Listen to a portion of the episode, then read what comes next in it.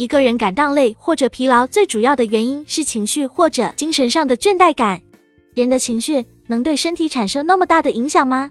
举一个例子，比如说，有的小伙子工作一整天，非常的忙碌，回家的路上就昏昏欲睡，自己感觉精疲力尽、疲惫不堪，觉得头也疼、背也疼，不想吃饭，只想上床睡觉，而且疲劳的觉得自己得拽着猫尾巴才能上去床。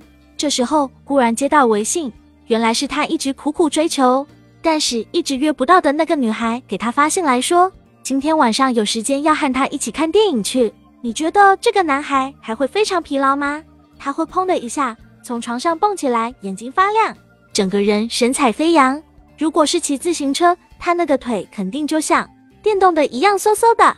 而且陪女朋友看完电影又去喝咖啡，一直聊到凌晨三点才回家。你觉得他这时候会很疲倦吗？他可能会因为兴奋过度而无法入睡。你会发现，这个小伙子瞬间的两种截然不同的表现，足以说明了某种问题，就是在他上班的八小时之内，这个小伙子是不是真的像他所显现的那么疲惫不堪？当然是了，肯定是因为他对工作感到厌倦，或者对整个生活都感到厌倦。所以说，情绪上的态度比生理上的操劳更容易让人产生疲倦。但接到女孩的信息以后，他的表现不一样了，因为他大脑的画面不一样了，他的情绪状态就不一样了，而他身体的感受又会完全不同。心理学方面发表过一篇实验报告，阐述一个人的倦怠感是如何导致疲劳的。几个学生通过一系列非常枯燥无味的试验，结果学生们都感到不耐烦，想打瞌睡，并且抱怨头疼、眼睛疲劳、坐立不安，有些人甚至觉得胃不舒服。难道这些都是想象出来的吗？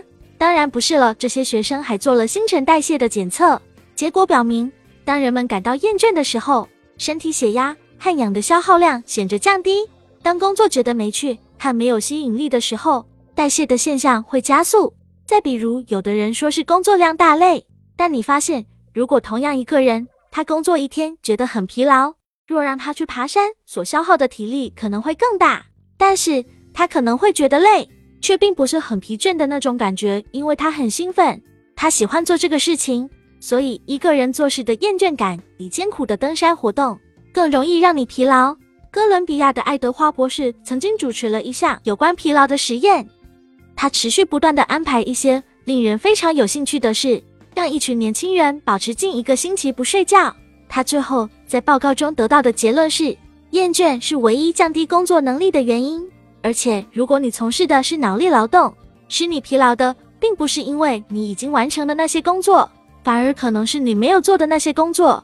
所以，疲劳不是由工作引起的，而是由于忧烦、挫折和不满的情绪引起。那我们就要学会喜欢上为了自己的成长，或者是为了达成目标所必须要做的事。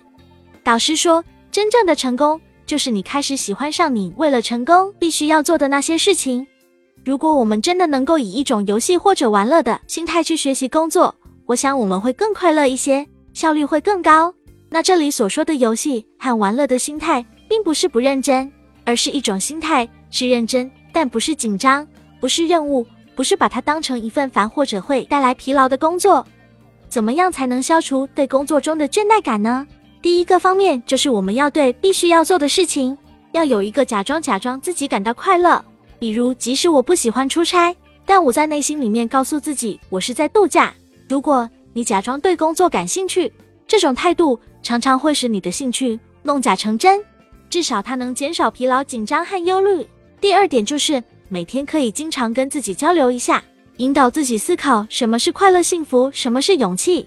每天跟自己谈一些需要感谢的事和人，这样自己的心里就会海阔天空了。还有第三点，我们要想想。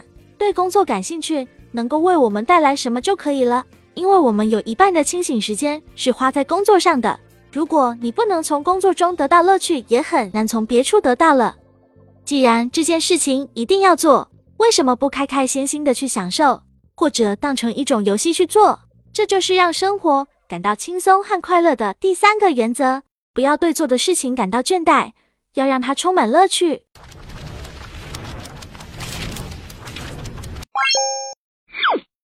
我们书友会希望用十五年时间带动一亿人读书，改变思维，思考致富，和一千个家庭共同实现财务自由。快来加入我们吧！